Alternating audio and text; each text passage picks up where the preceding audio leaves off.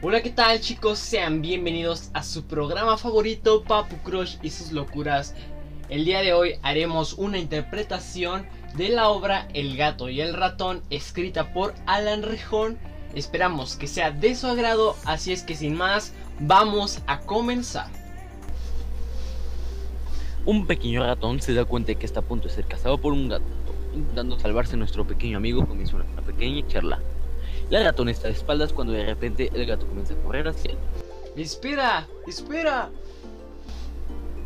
¿Qué quieres? ¿Por qué haces esto?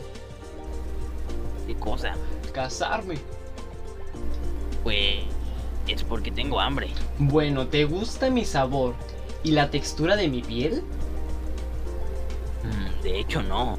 Odio cuando la cola pasa por mi garganta y todavía después de una semana sigo escupiendo bolas de pelo blancas. Entonces, ¿por qué cazas ratones? No tiene sentido. Tal vez, pero en la iglesia de Doraemon, el gato que vino el futuro, nos enseñaron que para estar cerca de él debemos comer ratones, no lo aceptan a él como el único viajero del tiempo y salvador de la comunidad gatona. No puedo creer que esa sea la razón. Hagamos un trato. Dejaré libre si aceptas a Doraemon como único viajero del tiempo y salvador de la comunidad gatuna. Claro que no lo aceptaré. Para empezar, porque no existe. Y en segundo, si lo hiciera, entonces no me convendría creer en él. Porque solo quiere salvar a los felinos. No te atrevas a decir que no existe rata blasfema, porque está en todos lados y puedes desatar su furia. Además, tenemos una comunidad de ratones creyentes a los cuales dejamos en paz.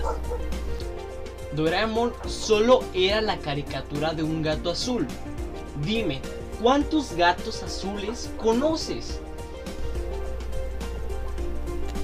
Yo creo que para mostrar su divinidad, Doraemon eligió el color azul para que ninguna raza sea discriminada y la televisión fue la manera de extender su mensaje en nosotros. Bueno, explícame esto. Doraemon era un robot. ¿Por qué tendría que comer ratones si ni siquiera estómago tiene? Yo creo que tu iglesia ha inventado todo solo para poder controlarlos. Eh, pues bueno. Uh, tanta plática me abrió el apetito. Ok chicos, esto ha sido todo por este podcast. Esperamos que haya sido de su agrado. Mi nombre es Joshua Menchaca y estuve como el ratón. Yo soy Papu Crack y estuve interpretando al gato en este caso y también al primer narrador. Y sin más que decir, hasta la próxima.